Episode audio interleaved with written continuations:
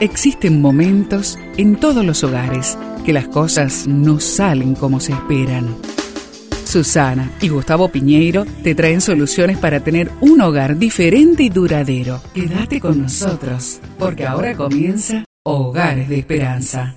Anden en amor, como Cristo también nos amó y se entregó a sí mismo por nosotros, como ofrenda y sacrificio en perfume fragante a Dios. Efesios 5:2. Este texto lo encuentras en la Biblia.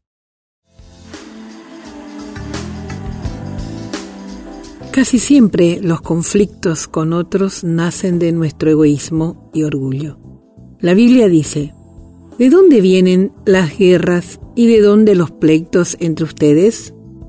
¿No surgen de sus mismas pasiones que combaten en sus miembros? Si el orgullo y el egoísmo son las pasiones que hacen los abismos más grandes entre las personas, el antídoto es actuar con el espíritu contrario, con un espíritu de humildad. La humildad, una virtud no muy popular y aún ridiculizada, es el secreto para edificar puentes en nuestras relaciones.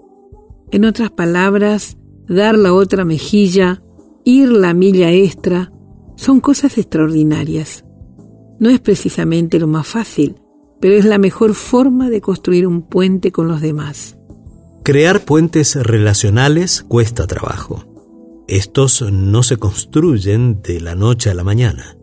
Quizá la confianza de tu familia está quebrantada y hay un abismo relacional profundo. Sin embargo, no te des por vencido.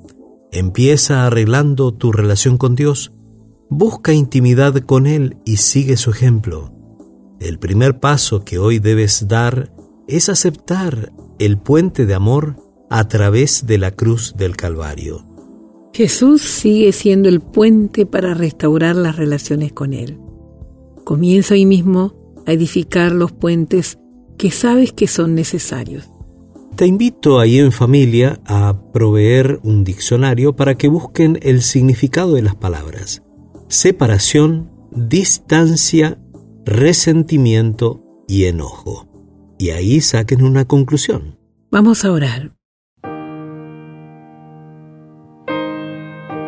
Bendito Dios, Señor Todopoderoso, quita de mí la soberbia y enséñame a ser humilde.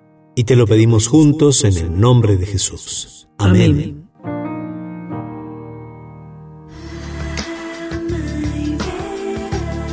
Esperamos que el tema de hoy, junto a Susana y Gustavo Piñeiro, haya traído la esperanza a tu vida.